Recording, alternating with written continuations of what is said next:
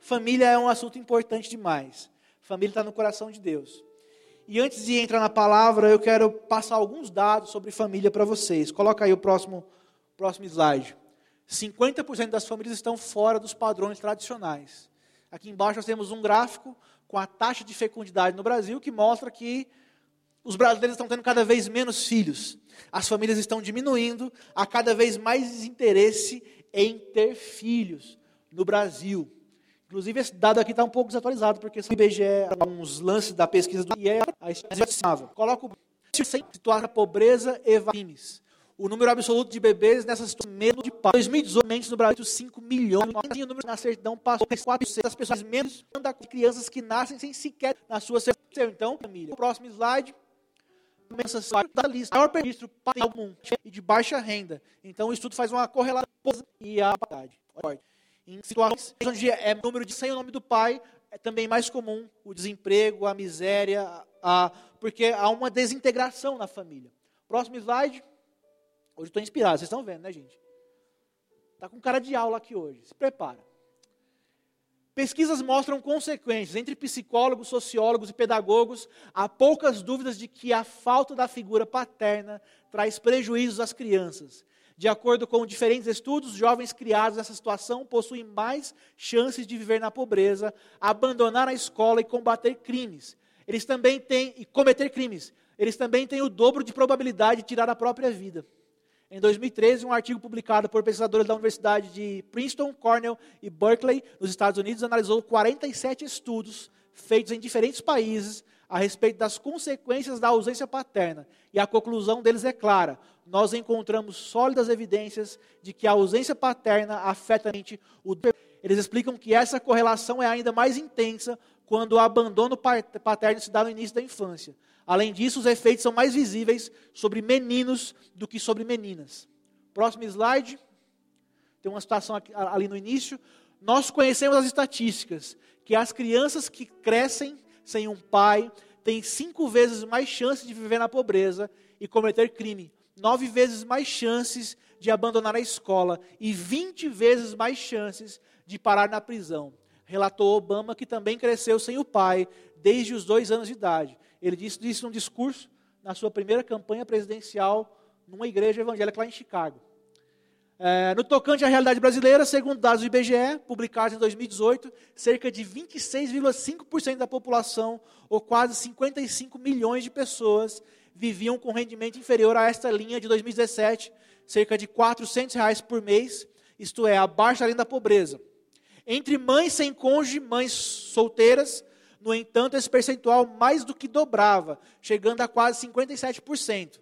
O estudo publicado pelo IBGE concluiu que um dos grupos vulneráveis são pessoas que moram em domicílios formados por arranjos cujo responsável é mulher sem cônjuge, com filhos de até 14 anos de idade, ou seja, famílias desestruturadas.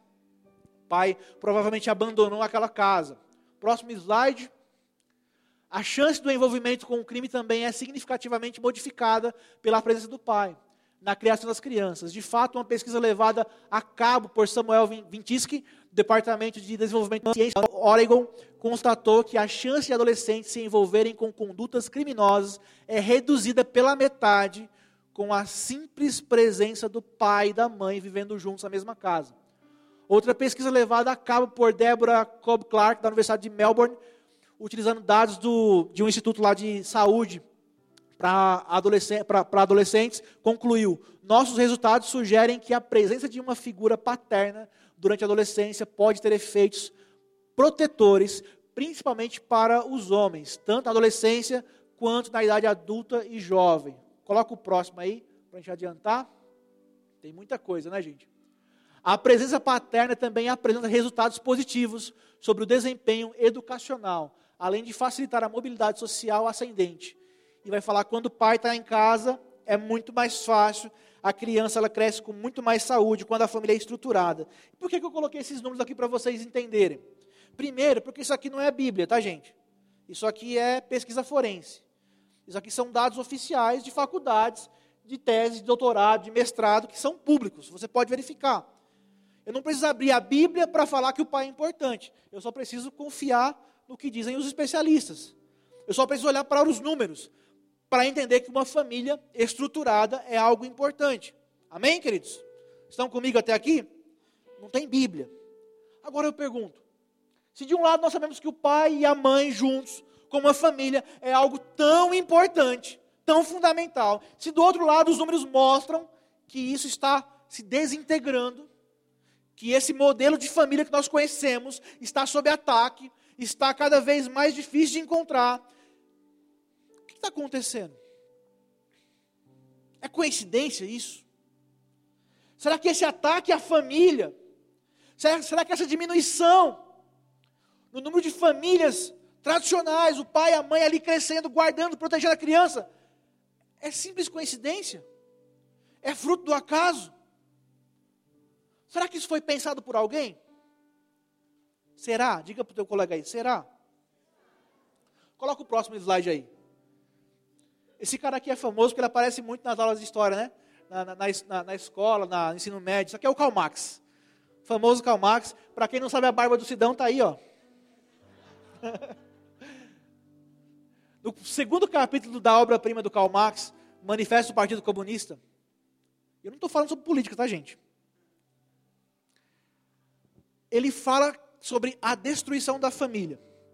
E ele fala que os próprios filiados do Partido Comunista não conseguem entender esse ponto tão importante. Marx admite que a abolição da família, uma instituição burguesa, é um tópico espinhoso mesmo para os revolucionários, que fazem parte do partido. A abolição da família, até os mais radicais se assustam com esse propósito infame dos comunistas, escreve ele. Em seguida, ele explica que os oponentes dessa ideia são incapazes de entender um fato crucial sobre a família. Sobre quais fundamentos se assenta a família atual? A família burguesa?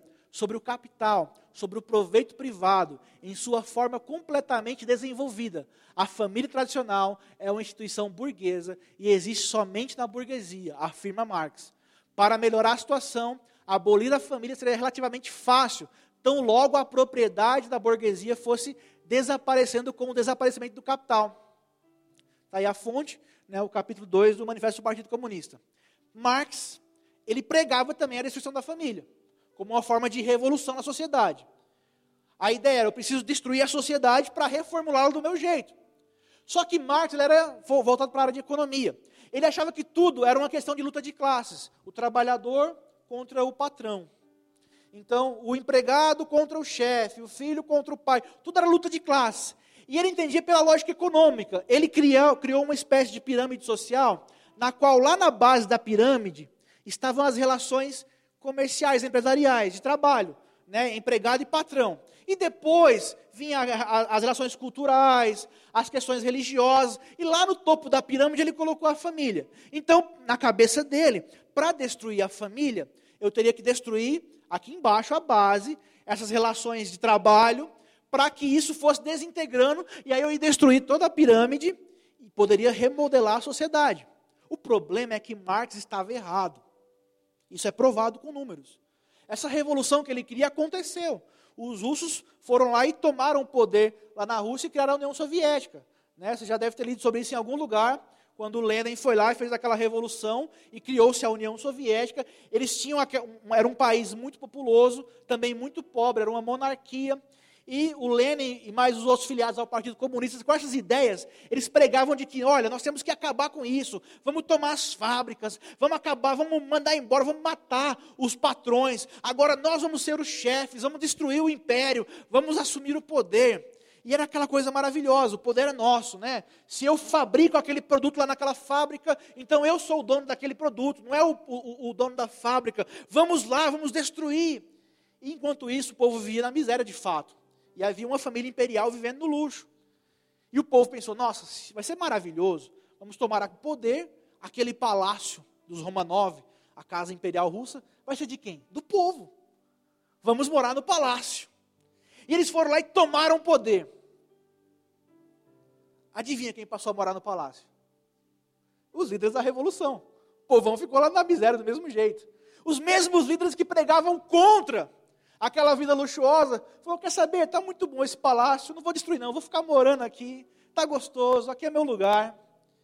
E o que a gente faz com os Romanov, com a família imperial? Mata. Fuzila. Não, mas o filho mais novo tem apenas seis anos, é uma criança. É a revolução.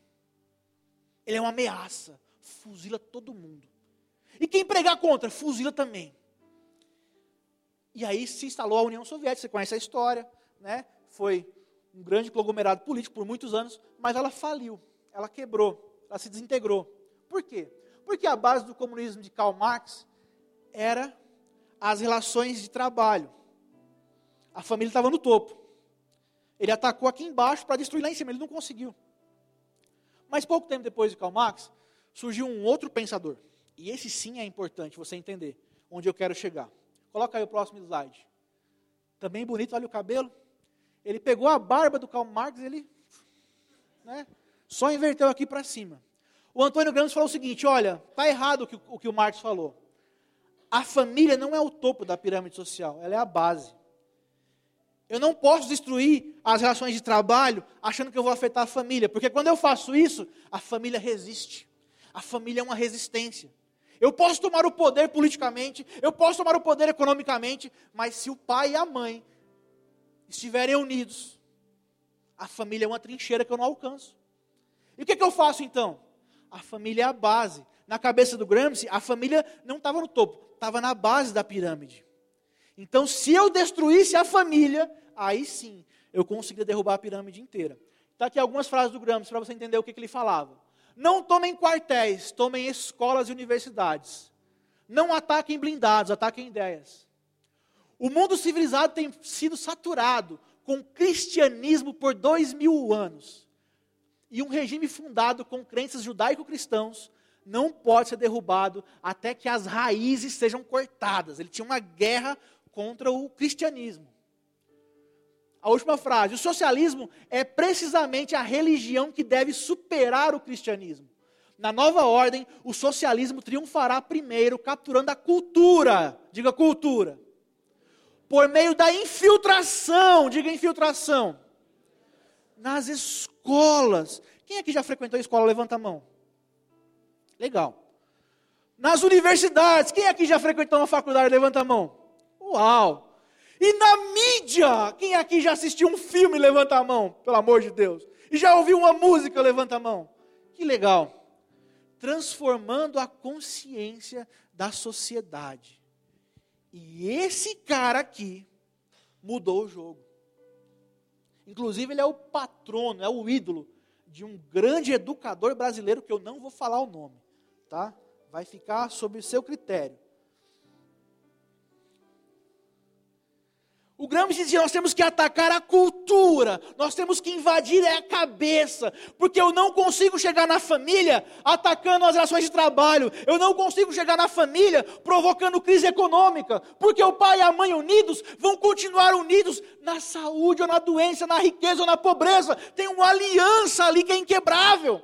Eu só vou conseguir atacar a família se eu entrar na casa, e eu só vou entrar na casa se eu for na cultura, se eu for na escola, se eu for na mente, se eu for nas relações sociais.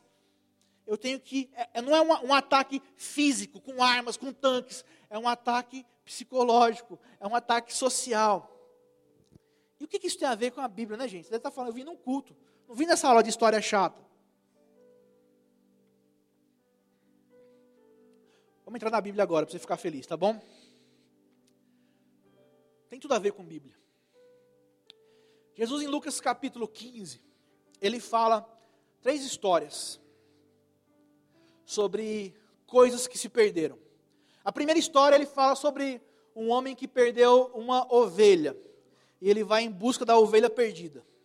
Você conhece essa história? Né? Então ele vai lá e se alegra quando ele encontra aquela ovelha. A ovelha é legal, só que ela não vivia dentro da casa do homem, ela vivia no aprisco. Então ele está falando de algo ali externo à casa, ao ambiente familiar do homem.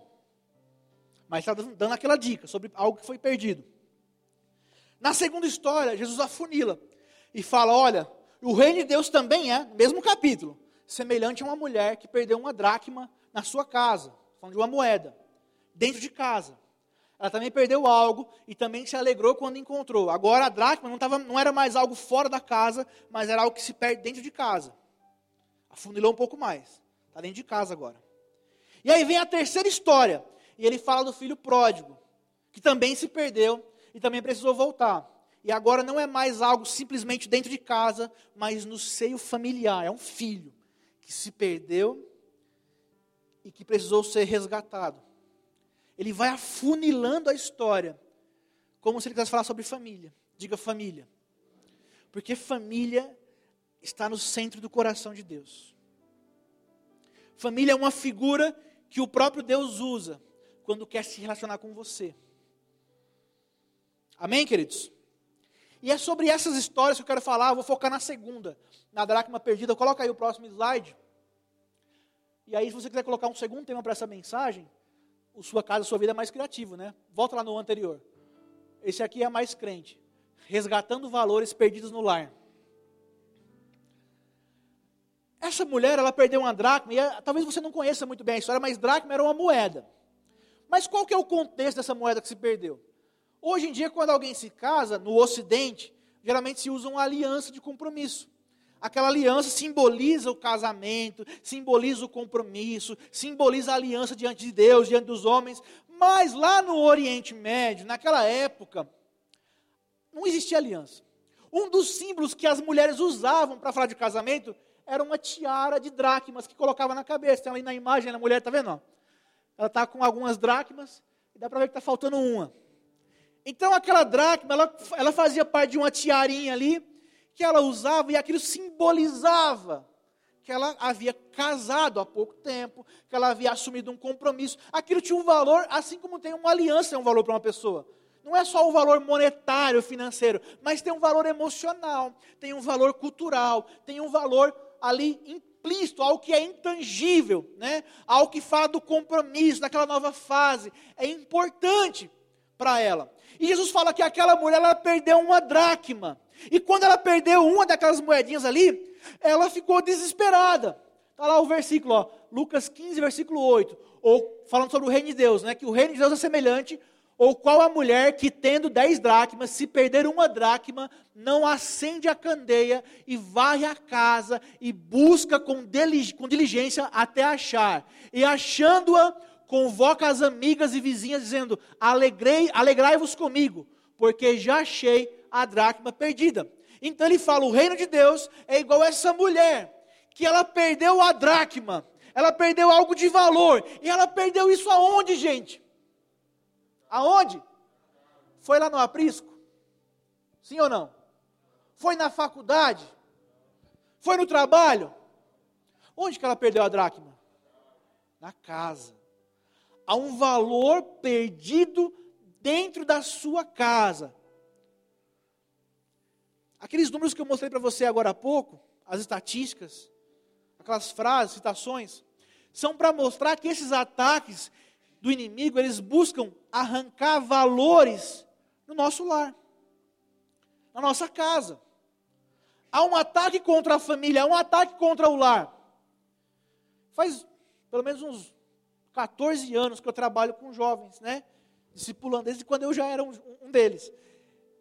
E um dos maiores problemas, um dos grandes calcanhares de Aquiles, de qualquer jovem, é o lar. É o lar. Falo por experiência própria. Quantas e quantas vezes? Quantos jovens eu já ouvi aqui na igreja, em aconselhamentos, em lágrimas, porque estavam em um lar destruído, desestruturado, Alguns eram órfãos de pais presentes. O lar foi tomado pelo inimigo. Há valores que são caros no nosso lar. E o diabo milita contra eles. Mas o Senhor também milita a favor deles. Amém, queridos? Então, o que, que essa mulher fez para resgatar valores que haviam sido perdidos no seu lar? Primeira coisa, coloca o próximo slide a Bíblia fala que ela acendeu a candeia. Quando ela percebeu que ela havia perdido aquela moeda, ela desesperadamente correu, pegou a candeia e ela acendeu. Ela trouxe luz. A primeira coisa que se faz para se resgatar valores perdidos no nosso lar, na nossa casa, é lançar luz sobre, esses, sobre essa casa, sobre esse ambiente. Que luz é essa? É a do meu celular? Ela funciona? Não, queridos. É a palavra de Deus. O salmista fala: A tua palavra é lâmpada que ilumina os meus passos. Quando você se dedica à palavra de Deus, quando você olha para a palavra de Deus, você consegue iluminar a tua casa, você consegue trazer luz sobre a tua vida, você consegue entender o que está acontecendo. Alguém aqui já ficou sem energia à noite na sua casa? É, é tenso, né, gente? Eu já fico com medo porque eu vou bater o meu dedinho do pé em algum lugar. É horrível. Porque a gente não enxerga. Mas quando vem a luz, fala: Uau, agora eu sei onde está cada coisa. A palavra de Deus ela tem esse poder. Quando você conhece a palavra de Deus, ela ilumina a tua vida, ela traz luz para o teu caminho, ela traz clareza. Ah, eu sou um jovem inconstante. Ah, é porque você não conhece a palavra de Deus. Ela vai iluminar o teu caminho e você vai entender o que você deve fazer, como você deve se portar, para onde você deve ir, o que está acontecendo com você o que Deus diz a teu respeito. Sabe por que você não sabe? Porque você não deixou que essa palavra seja luz na tua vida. Quantas vezes você vem para a igreja e terceiriza a palavra de Deus? Os versículos que você lê são aqui na hora do culto, quando alguém está lendo com você na, na hora da pregação. E você deixa de testemunhar na tua casa o poder que essa palavra tem.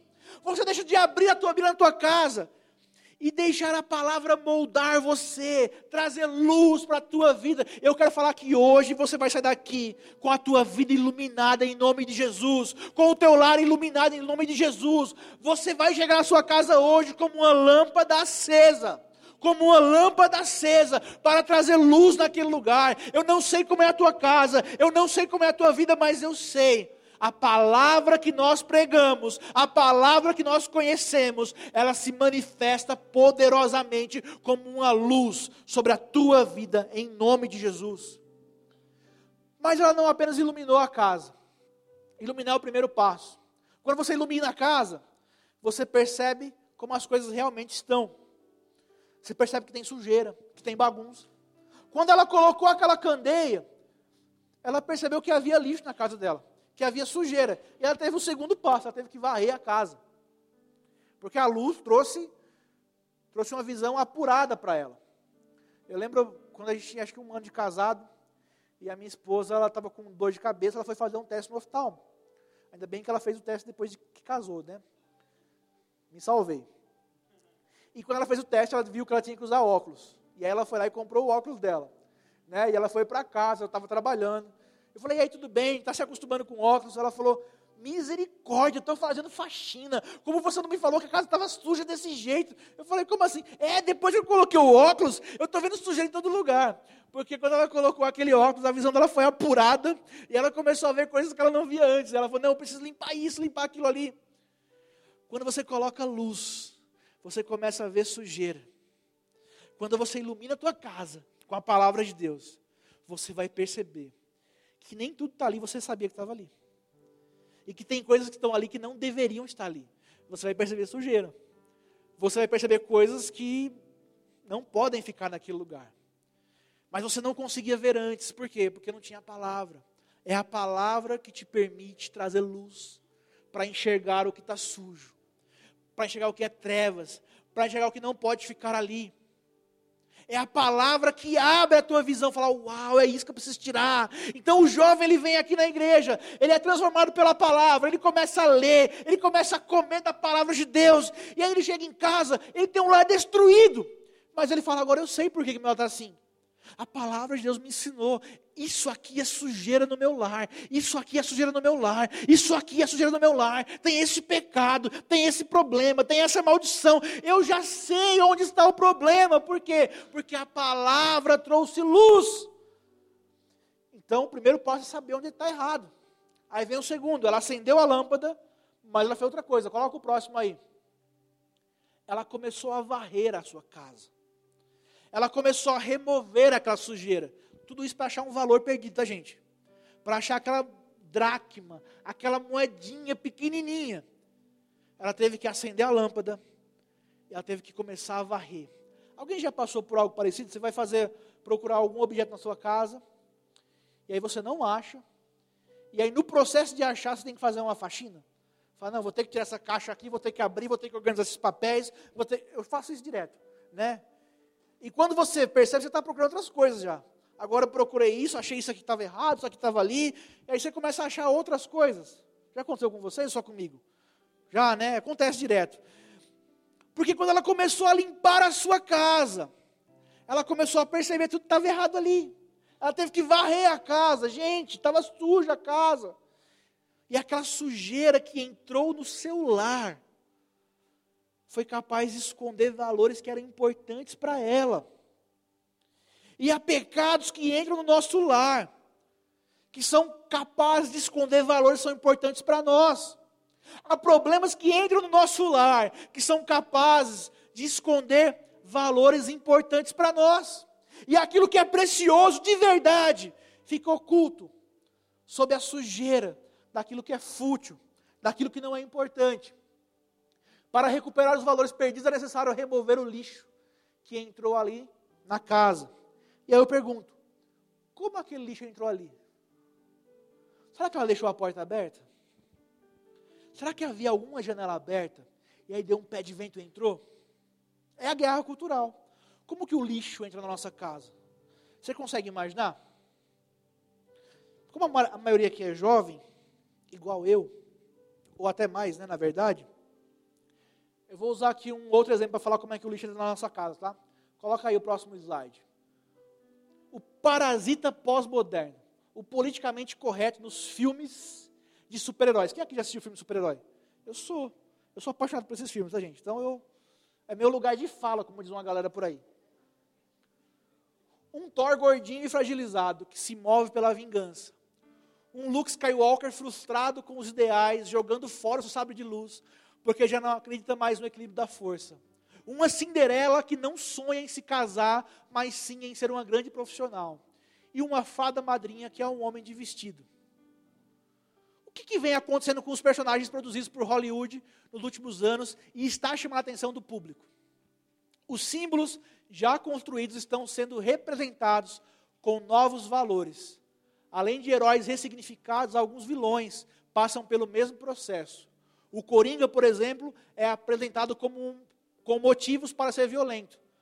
A cena viral do filme, interpretado por Joaquim Fênix, mostra o vilão clássico do Batman justificando um assassinato com o sofrimento que a sociedade o causou. Próximo slide. Em outro exemplo, vê-se Thanos que afirma amar a criação e lutar pelo equilíbrio do universo. A teoria do parasita pós-moderno aponta que o progressismo não quer criar novos personagens, porque caso eles sejam criados, não terão o mesmo impacto. O melhor caminho é transformar os personagens e as histórias já consagradas para transmitir novas mensagens. O termo parasita pós-moderno foi cunhado pelo teórico canadense Jonathan Peugeot, que deu até uma entrevista no Brasil há pouco tempo atrás. Vocês perceberam nesse filme essa mudança? Eu lembro quando eu fui lá assistir, né, assistir o, o Star Wars, Despertar da Força, no cinema, na pré-estreia. O filme foi legal, porque no final do filme aparecia quem eu queria ver, o Luke Skywalker. Acha que eu chamo Lucas por quê? Não, não é por isso não, mas não ia perder a piada, né? É, deixa minha mãe saber.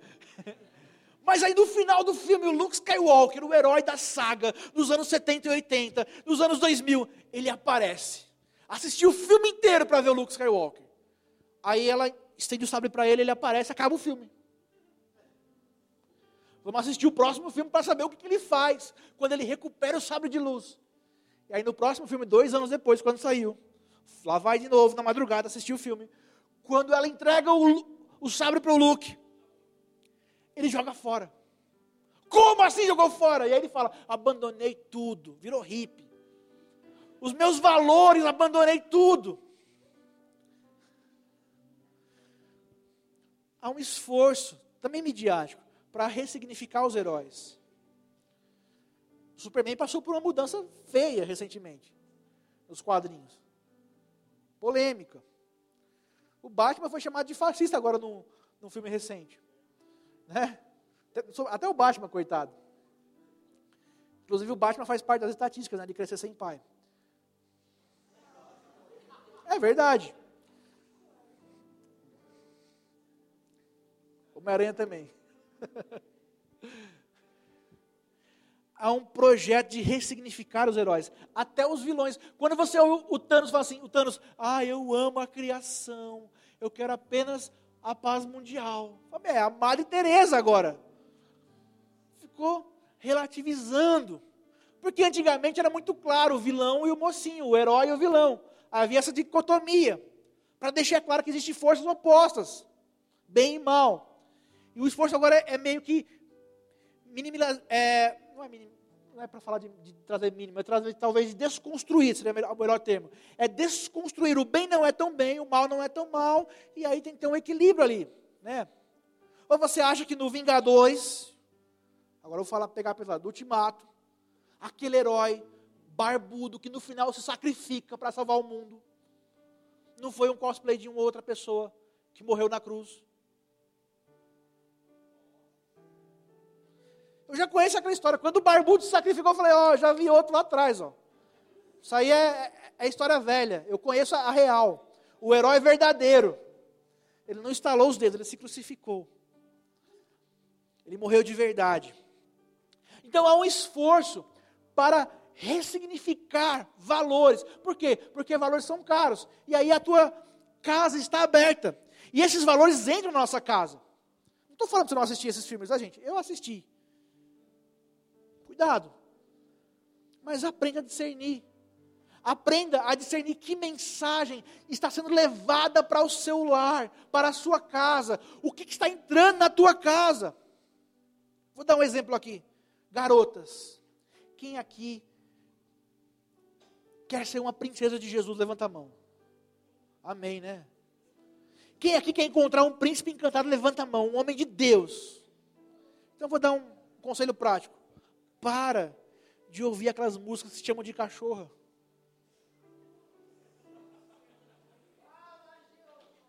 Porque não adianta. Não adianta você cantar aquilo e esperar que um príncipe te encontre. Olha qual que é o valor que está entrando na tua casa. Isso vale para os homens também. Essa cultura de depravação. Quando você abre o teu coração para ela, ah, mas é porque a música é legal, porque o toque é legal. Olha a mensagem que está entrando na tua casa, a tua janela está aberta. Olha a poeira, olha o lixo que está vindo para a tua casa. Quais são os valores que estão sustentando o teu lar, que estão chegando na tua casa? Porque esses valores que são preciosos para você, vão ficar soterrados embaixo de tanto lixo, e você não vai conseguir encontrar depois o que é precioso, porque no dia mal, no dia da angústia, são os valores que nos sustentam. No dia da angústia, são os valores que nos sustentam. Quando o bicho pega, você não coloca o funk para você ouvir, né? Você coloca a adoração lá, você vai colocar a Gabriela Rocha para ficar lá chorando diante de Deus, é ou não é? Cadê que você colocou? Não coloca. Porque no dia mal, você recorre para os valores. Tem que começar a varrer a casa para tirar a sujeira, para achar aquele valor que é precioso para você. Feche a tua janela. Limpe a sua casa. Sonde a sua vida hoje. Eu não tenho como falar para você o que tem que remover aí dentro mas o Espírito Santo pode. Ele pode falar de amizades que você tem que remover porque são lixo na tua vida. Ele pode falar de conversas que você vai ter que remover porque são lixo na tua vida. Ambientes que você vai ter que deixar de frequentar porque são lixo na tua vida. Conversas que você vai ter que deixar de ter porque são lixo na tua vida. E ele vai mostrar para você coisas que se tornam lixo na tua casa, talvez na tua família. Amém, queridos? Próximo slide, a outra coisa que a mulher fez. Ela procurou com diligência. Ela começou a varrer, ela começou a procurar. Eu vou achar essa moedinha, eu vou voltar a completar a minha tiara, eu vou recuperar a minha honra aqui, porque isso é importante para mim. Tem gente que chora no apelo, mas não move um dedo para alcançar aquilo que perdeu.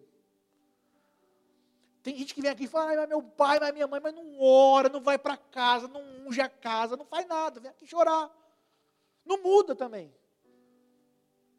Confessa o pecado, mas não quer mudar depois. Queridos, o Senhor quer te abençoar. O Senhor quer ir com você, mas vai ter que começar a agir. Faz algo, começa a agir. Mas a minha casa é um, um problema. Pega, olha aqui, vai na tua casa. Um já desce no teu pai quando ele estiver dormindo. Passa na cama, passa na parede, faz alguma coisa. Faz um ato profético. Ora, age. Toma uma atitude, diligência diligência. Ela procurou com diligência. Deus não dá nada para quem não valoriza. Olha lá, Isaías 44, 3 fala assim: derramarei água sobre o sedento. Eu vou derramar água sobre quem tem sede, sobre quem quer. Quem não quer vai ficar sem água, vai passar sede porque não quis. Tem que estar sedento, tem que ter diligência. Eu quero, eu quero mudar a minha casa, eu quero mudar a minha vida, eu quero resgatar esses valores. Próximo slide até encontrar. Ela não foi apenas diligente, mas ela também foi perseverante. Diligência tem a ver com a qualidade da busca, e perseverança tem a ver com a duração da busca. E aí você vê que as três parábolas falam sobre isso, sobre esse resgate. E o último slide, por enquanto, por enquanto, é a alegria pública. Ela encontrou, ela encontrou o valor que havia sido perdido, assumindo a responsabilidade. Ela falou assim: a dracma que eu perdi, eu encontrei se alegrem comigo. Não foi a dracma que o meu pai perdeu. A dracma que a minha mãe perdeu. Porque é comum, às vezes, né, quando a gente vai falar com alguém, não, porque lá no meu lar é assim, mas é porque o meu pai, é porque a minha mãe, é porque a minha avó, é porque o meu cachorro é endemoniado, é porque o meu papagaio fala estranho. Não sei o que ele fala. Mas ela assumiu a responsabilidade para ela. E ela fez a parte dela. E Deus a honrou e ela encontrou aquela dracma. E aquilo era importante para restaurar a honra naquele lar. Amém, queridos? Por que, que eu estou falando isso? Essa foi a segunda introdução. Porque eu quero falar para você sobre os valores que são importantes para você através da ótica de Jesus. Quando Jesus veio à Terra, ele veio para resgatar alguns valores. Ele veio nesse mundo decaído para passar uma vassoura e desenterrar alguns valores que haviam sido enterrados sobre o pecado da humanidade, que haviam sido esquecidos. E eu quero falar sobre dois valores apenas, apenas dois. E a gente acaba o culto, tá? Pode ficar feliz. Apenas dois valores que podem mudar a sua vida, se você entendê-los de forma completa, de forma integral. Coloca o próximo slide. Está aí os valores resgatados por Jesus dois valores fundamentais que Jesus veio resgatar. E o primeiro valor, você vai achar que você já sabia, mas você não sabia. O primeiro valor é que Deus quer ser chamado de Pai. Diga Pai. Ah, eu já sabia disso. Passei a vida inteira ouvindo Pai Nosso. Não, você não sabia. No Velho Testamento, toda vez que Deus se manifestava, ele se manifestava e revelava um nome para o, para o povo de Israel. Uma hora era o Senhor a nossa bandeira, outra hora é o Senhor a nossa cura, era o Jeová Rafá, o Jeová Shalom, o Senhor a nossa paz, era o Jeová Nissi, nossa bandeira, o Senhor é nossa justiça. Toda vez que havia uma grande manifestação de Deus, ele revelava um nome para Israel uma identidade. Aquele nome mostrava uma outra face de Deus, mostrava algo sobre a identidade de Deus. Então Deus é isso, Deus é benignidade, Deus é justiça, Deus é a nossa bandeira, Ele é o nosso general, Ele é a nossa paz. Tudo isso é maravilhoso e é muito bom pensar em Deus dessa forma. Mas um dia, gente, um dia, quem pisou na terra foi o próprio Deus, em Jesus. E ele falou assim: Eu tenho um novo nome para ensinar para vocês. E eu fico imaginando os discípulos: Que nome será? O que é mais forte do que justiça? O que é mais forte do que general? O que é mais forte do que benignidade? Do que shalom? O que pode ser mais forte do que isso? E Jesus fala: O nome dele, rufem os tambores. O nome dele foi, foi ensaiado. O nome dele é Pai. Pai. Essa palavra foi revolucionária. Quando Jesus chamou Deus de Pai, a Bíblia fala que os fariseus pegaram pedras para apedrejar Jesus. Como assim? Quem você pensa que é? para chamar o eterno, aquele que nós nem sequer pronunciamos o seu nome de tão santo que é, de Pai. E ainda quer que a gente chame ele de Pai. E Jesus falou: Eu quero. É isso mesmo, ele é Pai. O que isso tem a ver com a palavra? Tem tudo a ver. Porque a tua visão de pai muitas vezes está equivocada. Porque quando você é fruto das estatísticas e você cresce num lar desestruturado, isso afeta como você enxerga a paternidade de Deus. Por quê? Porque você não viveu a paternidade aqui na terra. Se o teu pai não foi um bom pai, toda vez que você ouve a palavra pai, o que, que você lembra? Lembra dele. E aí quando eu venho aqui no púlpito e falo, Deus é pai, você fala, ah, mas o pai é igual aquele pai que eu tenho lá que mais atrapalha do que ajuda? Porque a tua cosmovisão ficou limitada à visão que você tem de pai aqui na terra. E Jesus quer abrir a tua visão agora, para você entender o que realmente é um pai. Você nunca, você nunca entendeu até hoje, mas Ele vai abrir a tua visão, para você entender o que realmente é um pai. Sabe um pai que é defensor? Sabe um pai que é presente? Talvez você fale, no dia mais feliz da minha vida, Lucas, meu pai não estava lá. Mas você vai conhecer hoje um pai que estava, e está, e permanece, e continua. Você vai entender que é um pai que não perde um momento sequer. Quando você deu o teu primeiro passo lá na tua infância, ele estava lá com você. Quando você conquistou o teu primeiro emprego, ele estava lá com você. Um pai que não te abandona. Os números mostram que a população brasileira cresce em números de pais que abandonam suas casas. Mas a igreja prega um pai que não abandona os seus. Um pai sempre presente. Coloca aí o próximo slide. Deus quer ser chamado de pai. João 1,12 fala assim: Mas a todos quantos o receberam, aos que creem no seu nome, deu-lhes o poder de se tornarem filhos de Deus você pode olhar para Deus e falar: Pai, isso é muito bom, isso é muito gostoso. Por quê? Porque o que, que o pai faz na casa? O pai é aquele que é responsável pela provisão, pela segurança do lar. Gente, você consegue imaginar como é que é viver com um pai desse? O que colocar sobre a tua casa, debaixo da responsabilidade de um pai como esse? A Bíblia fala que Deus é o defensor dos órfãos e das viúvas. Eu amo esse versículo. Porque mesmo que você se sinta abandonado, mesmo que você se sinta órfão, mesmo que você se sinta viúva, a Bíblia fala que Deus se coloca como defensor da sua causa. Ei, você não está sozinho. Quem disse que você está sozinho? Quem disse? Você não faz ideia do que está com você. A Bíblia fala de um homem, e eu acho legal isso, porque a Bíblia expõe os defeitos desses homens, né? Chamado Abraão. Deus promete um filho para Abraão. Abraão está lá naquela ansiedade para ter, para não, para não ter. E a mulher de Abraão tem uma ideia.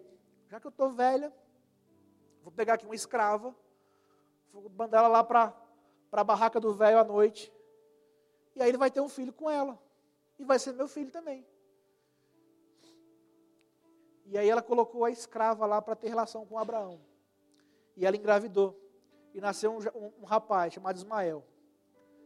Mas Deus não falou que ia gerar um filho através de, de da Agar. Falou que ia ser, ia ser a Sara. E o Ismael foi crescendo. Pouco tempo depois a Sara engravidou, porque era ela a promessa. E a Sara, ela começou, quando o Isaac era pequenininho, começou a perseguir a Agar. Porque agora ela tinha um rival na casa. Não, mas olha, o Ismael é o mais velho. Não, mas eu sou a, a mulher oficial meu filho tem que ser o primeiro. E ela começou a perseguir a Agar, que não, fez, não tinha culpa nenhuma na história, e o Ismael. Até que ela tentou convencer Abraão a despedir os dois. E Abraão não quer fazer isso, óbvio. Mas Deus fala para Abraão: Abraão, pode fazer. Porque se crescer junto vai dar problema, vão brigar muito. Deixa que eu cuido deles. E a Bíblia fala que Abraão vai lá, coloca Agar lá no jumentinho, despede ela com seu filho mais velho, com Ismael. E ela vai, sem rumo, no deserto. E ela para num lugar, ela acha que ela vai morrer. ela coloca a criança no, sentada, não tinha água, não tinha nada, e ela se distancia, porque ela não queria ouvir, não queria ver a criança morrer. E ela fica lá longe, vendo a criança de longe, desesperada, no deserto. Ninguém sabe o que, que ela orou, mas a Bíblia fala que um anjo aparece e fala assim: Agar, eu ouvi a oração do bebê, da criança, né, do menino. O que, que aquele menino orou? Não sei. Vou perguntar no céu, está na minha listinha.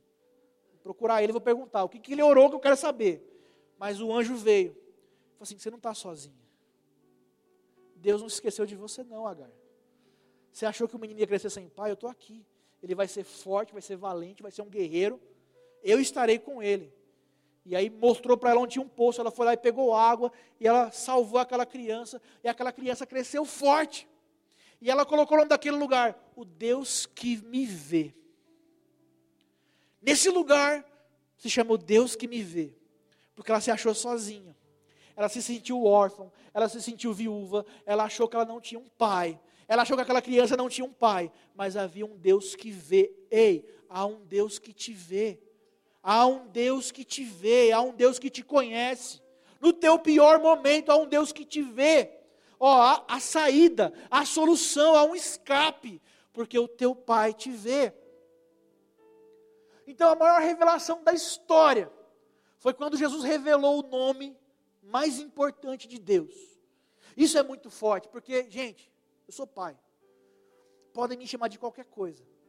Podem me chamar de, de tiozinho. Podem me chamar de capitão. Podem me chamar de general. Podem me chamar de mestre Jedi. Essa é forte.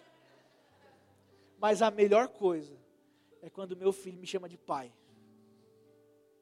Nada é mais importante para mim do que ouvir meu filho me chamando de pai. E quando ele fala papai, então aí tem aquele negócio, né? Nada é mais importante. Agora, se eu, humano, falho, tenho esse misto de sentimentos, quando meu filho me chama de pai, você consegue imaginar o coração de Deus? A coisa mais revolucionária do mundo é um cristão que consegue orar e falar pai, com a certeza de que é o pai que está ali ouvindo. Isso é revolucionário. Eu não tive dificuldade com isso, porque eu cresci num lar cristão. E os meus pais sempre oraram e sempre pregaram sobre isso. Mas os meus pais não cresceram em lares assim. Meu pai perdeu o pai dele muito novo e saiu de casa criança para ser criado pelos tios, porque a minha avó se casou com outro homem que era ruim. A minha mãe perdeu a mãe dela muito nova e o meu avô a deu para ser criada por outras pessoas. Mas um dia eles encontraram Jesus. E aquela má referência que eles tinham foi anulada, porque havia uma referência na palavra de Deus, de um pai. E aí eles puderam dar uma educação diferente. Ei, está achando que a tua casa vai ser o reflexo de como foi a tua infância? O teu futuro lar vai ser um reflexo de como foi o teu, teu passado? Não, tem uma cruz no meio. Tem um Jesus que muda a história.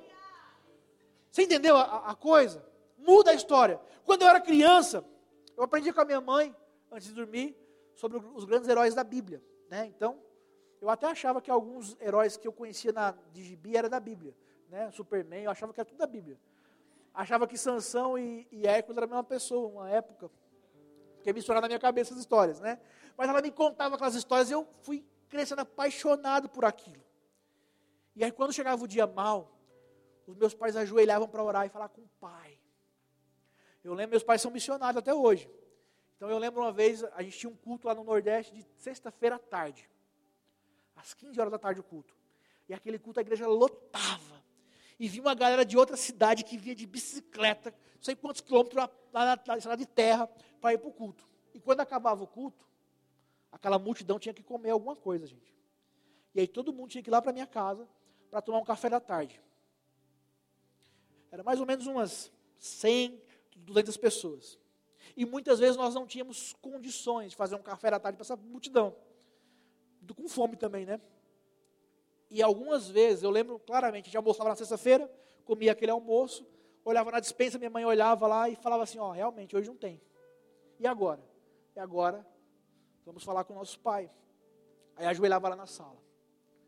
Pai, olha que palavra forte. Pai, o Senhor conhece o nosso coração. O Senhor sabe o que nós estamos fazendo. Nós precisamos alimentar esse povo. Daqui a pouco começa o culto. E nós confiamos no Senhor, porque o Senhor é nosso Pai. E por mais de uma vez eu vi, tá, gente? Com esses olhos aqui, quando acabava a oração, alguém batia lá na porta, eu abria. Viu, sua mãe está aí, tá. Vim trazer uma encomenda para ela. Que encomenda? Vim trazer 300 pães que a padaria mandou. 50 bolos. Mas que padaria que mandou isso? Não, porque tinha uma irmã da igreja que, tinha uma padaria. E Deus tocava no coração dela. E ela mandava o filho levar lá. E fazer aquele banquete. E aí os irmãos vinham lá para o culto, acabava o culto, iam lá para casa e comia e sobrava. Por que, que eu estou falando isso?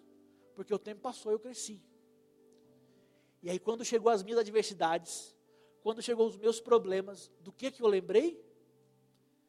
Eu lembrei que quando a minha mãe falava pai, havia um pai que ouvia e respondia. E o que, que eu passei a fazer? Pai, Pai, o Senhor me conhece. Eu sei que o Senhor é meu Pai, eu posso te pedir isso. Não tenha vergonha de pedir, não, tá, gente? Porque Pai é Pai. Pai está para isso mesmo. Pai gosta quando o filho pede. Pai tem prazer quando o filho pede. Ah, mas você não sabe o que eu vou pedir. Pede qualquer coisa, mas pede. É o teu pai. Aprenda a abrir a boca para falar com ele. Não se preocupa com, com a resposta, só fala. Eu tinha essa referência, porque eu aprendi. E é isso que o Senhor quer te mostrar hoje. A segunda grande revelação que Jesus veio trazer, está no próximo slide.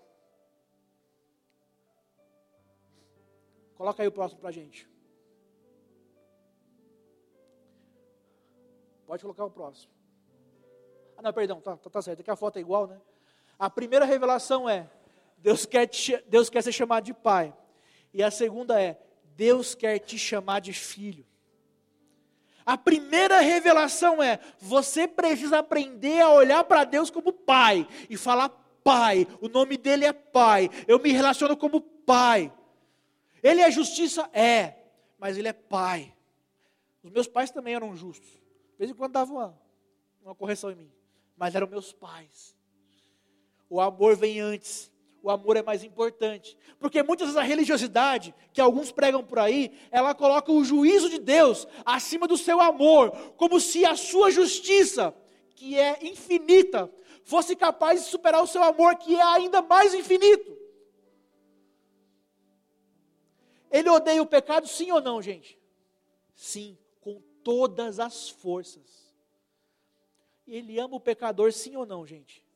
Sim, com todas as forças. A crucificação mostrou quão longe o homem pode ir no pecado para merecer a morte daquela. Mas mostrou também o quão longe Deus vai no seu amor, porque ele foi até o fim, até a última gota. Então a primeira revelação é: eu preciso olhar para ele e falar que ele é pai. E a segunda é: eu preciso entender que Ele olha para mim e fala, filho. Ele me chama de filho, Ele te chama de filha. Tem uma filiação nessa história. Se você faz parte das estatísticas e o teu pai não reconheceu você, não colocou o nome dele no teu registro, eu estou falando para você que o rei do universo, ele está colocando o nome dele no teu registro. Olha, ainda que o teu pai não te reconheça, eu te reconheço. Eu te reconheço. Você quer algo mais importante do que isso, queridos? Você consegue imaginar algo mais importante do que isso? Deus está colocando o nome dele em Jesus para te reconhecer. Ele está assumindo isso. Foi isso que ele fez com Abraão. Quando Abraão ia lá e fazia aquelas coisas maravilhosas, e orava, e prosperava, e as pessoas o reconheciam como profeta, as pessoas o chamavam de o Abraão de Deus. Mas quando as pessoas quando queriam falar sobre Abraão, era o Abraão de Deus. Mas quando o assunto principal não era o Abraão, era o Deus. Como era o nome de Deus? Era o Deus de, de Abraão. Há uma troca de nomes nessa história. Abraão pegou o nome de Deus para si. Deus pegou o nome de Abraão para si também. Ele passou a ser chamado Deus de Abraão. Ele chega para Moisés e fala assim: Eu sou o Senhor. Que Senhor? Eu sou o Deus de Abraão. Meu nome completo. Deus de Abraão. Eu sou o Lucas Alencar. Deus falou, eu sou o Deus de Abraão. Coloquei no meu sobrenome. É a minha identidade, tem uma filiação. Eu sou o Deus de Lucas. Eu sou o Deus de Renan. Ele é o teu Deus. Ele quer carregar o teu nome. Porque é uma filiação. Porque vocês se reconhecem. Mas como é que eu posso ter esse nome? Eu preciso ter o filtro. Eu preciso ter Jesus no meio. É Jesus que me permite ser filho. É Jesus que me permite ser criação e evoluir para filho. Eu preciso de Jesus. Amém, queridos? Se coloque de pé aí no teu lugar. Nós já estamos encerrando. Eu queria chamar o, o grupo, já pode vir aqui para frente. Antes de, de nós orarmos, eu quero mostrar para vocês um vídeo. A minha esposa, antes de colocar o vídeo, acho que teria que apagar um pouco mais a luz aqui.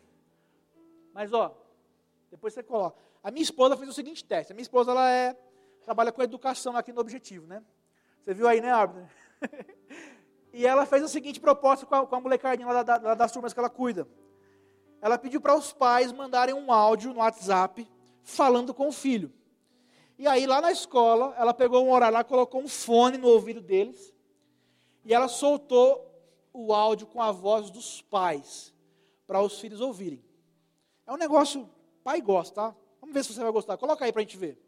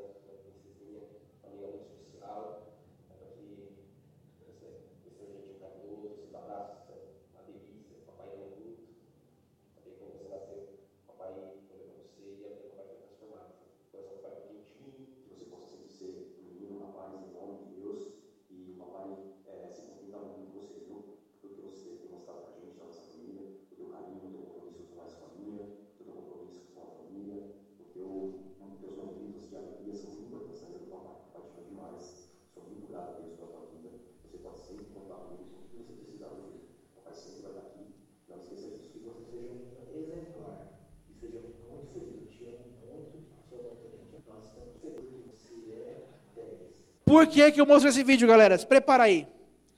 Fofinho, né? O que, que você daria para colocar um fone agora e ouvir a voz do teu pai falando sobre você? Quanto você pagaria por isso? O ano passado eu estava na minha casa com a minha família. Minha mãe estava aqui. E recebi a ligação que meu pai havia infartado lá do outro lado do país e foi socorrido pelos irmãos da igreja. E colocaram ele numa ambulância, ele rodou horas até chegar no hospital. E quando chegou no hospital, proibiram qualquer acesso a ele. Meu irmão correu, no mesmo a hora, foi para lá, de madrugada, chegou lá no Nordeste de manhã, mas não conseguia ver o próprio pai. E a gente não conseguia falar com ele. Eu daria tudo para mandar um áudio para ele. E para ouvir a voz dele mais uma vez. O desespero bateu no meu coração. Como eu orei, como eu chorei. Talvez você viveu algo até pior. Talvez você nunca ouviu uma palavra de afirmação como essa. Você viu como as crianças reagiram quando os pais falaram sobre amor? A gente não colocou todas as crianças, porque nem todos os pais são da igreja. Mas a lei comentou comigo que todas as crianças, quando foram perguntadas o que, que você ouviu do seu pai? Meu pai me ama.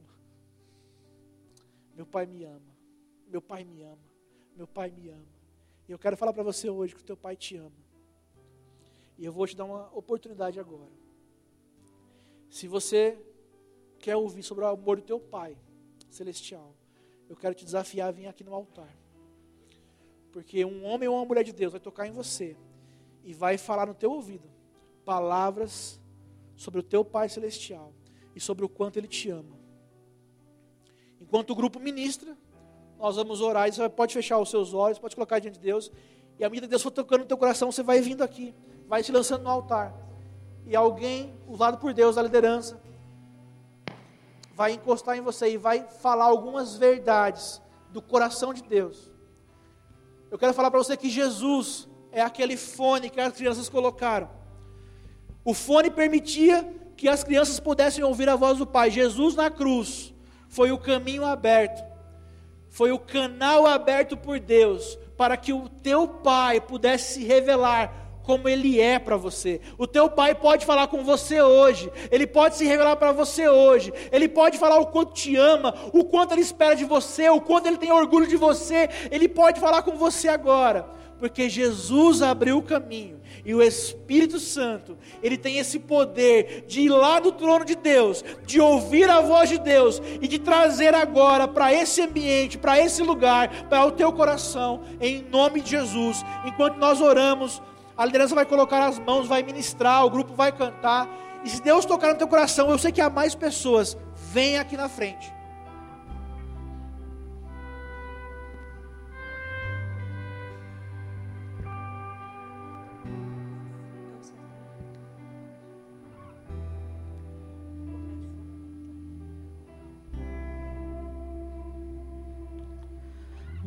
Luto contra vozes que me dizem que eu não sou capaz.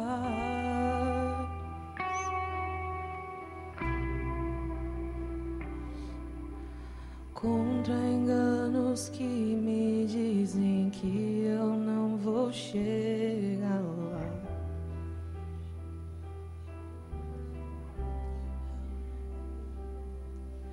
Meus altos e baixos nunca vão medir o meu valor.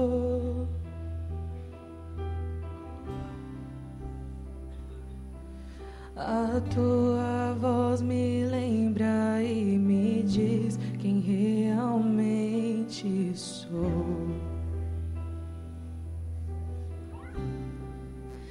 Diz que amado sou, sem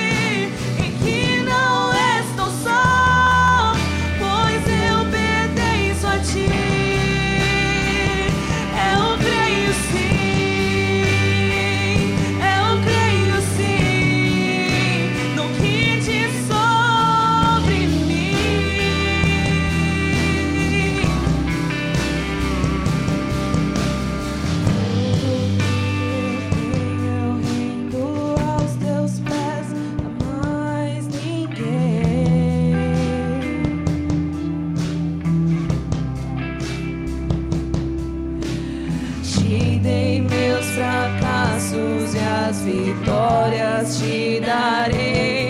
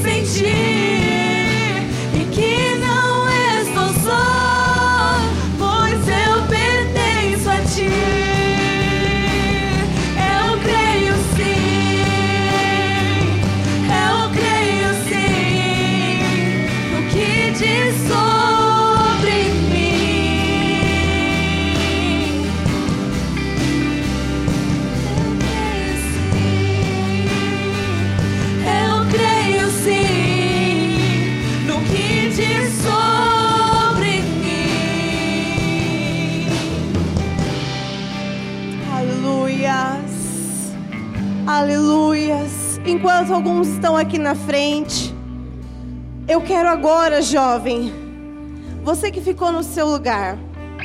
Existem tantas pessoas que não conseguiram sair do seu lugar. Mas agora, eu quero que você que está no seu lugar, você cheio do Espírito Santo, não vai ser o seu abraço, não vai ser as suas mãos, mas vai ser do Senhor. Eu quero que você olhe e vai até alguém agora. Todos vão ser abraçados. Então você vai olhar, comece a olhar e saia do seu lugar. Você tem amigos nesse lugar, você tem pessoas, irmãos e muitos. Eu não sei de lutas, mas você sabe a história. Então saia do seu lugar agora. Abrace essa pessoa e abra sua boca. Comece agora a ser um canal de Deus. Seja agora uma boca profética de cura. Seja agora cura na vida dessa pessoa, porque um abraço cura, um abraço sara.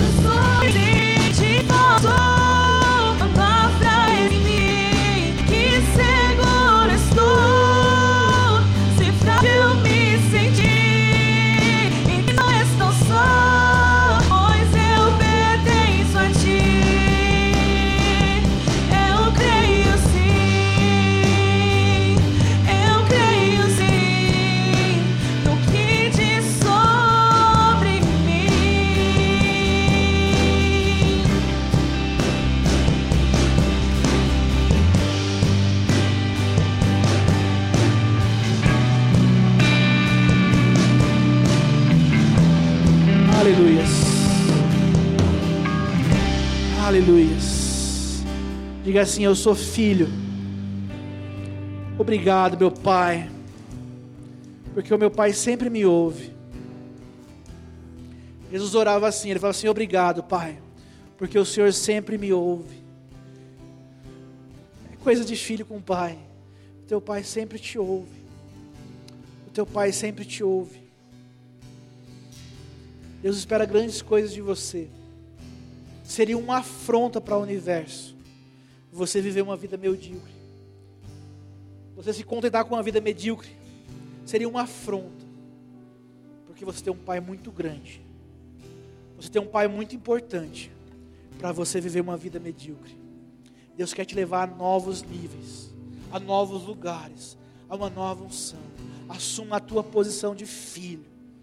Viva nesse ambiente. Viva nessa identidade. Você é filho de Deus. Você é filho de Deus. Você é filha de Deus.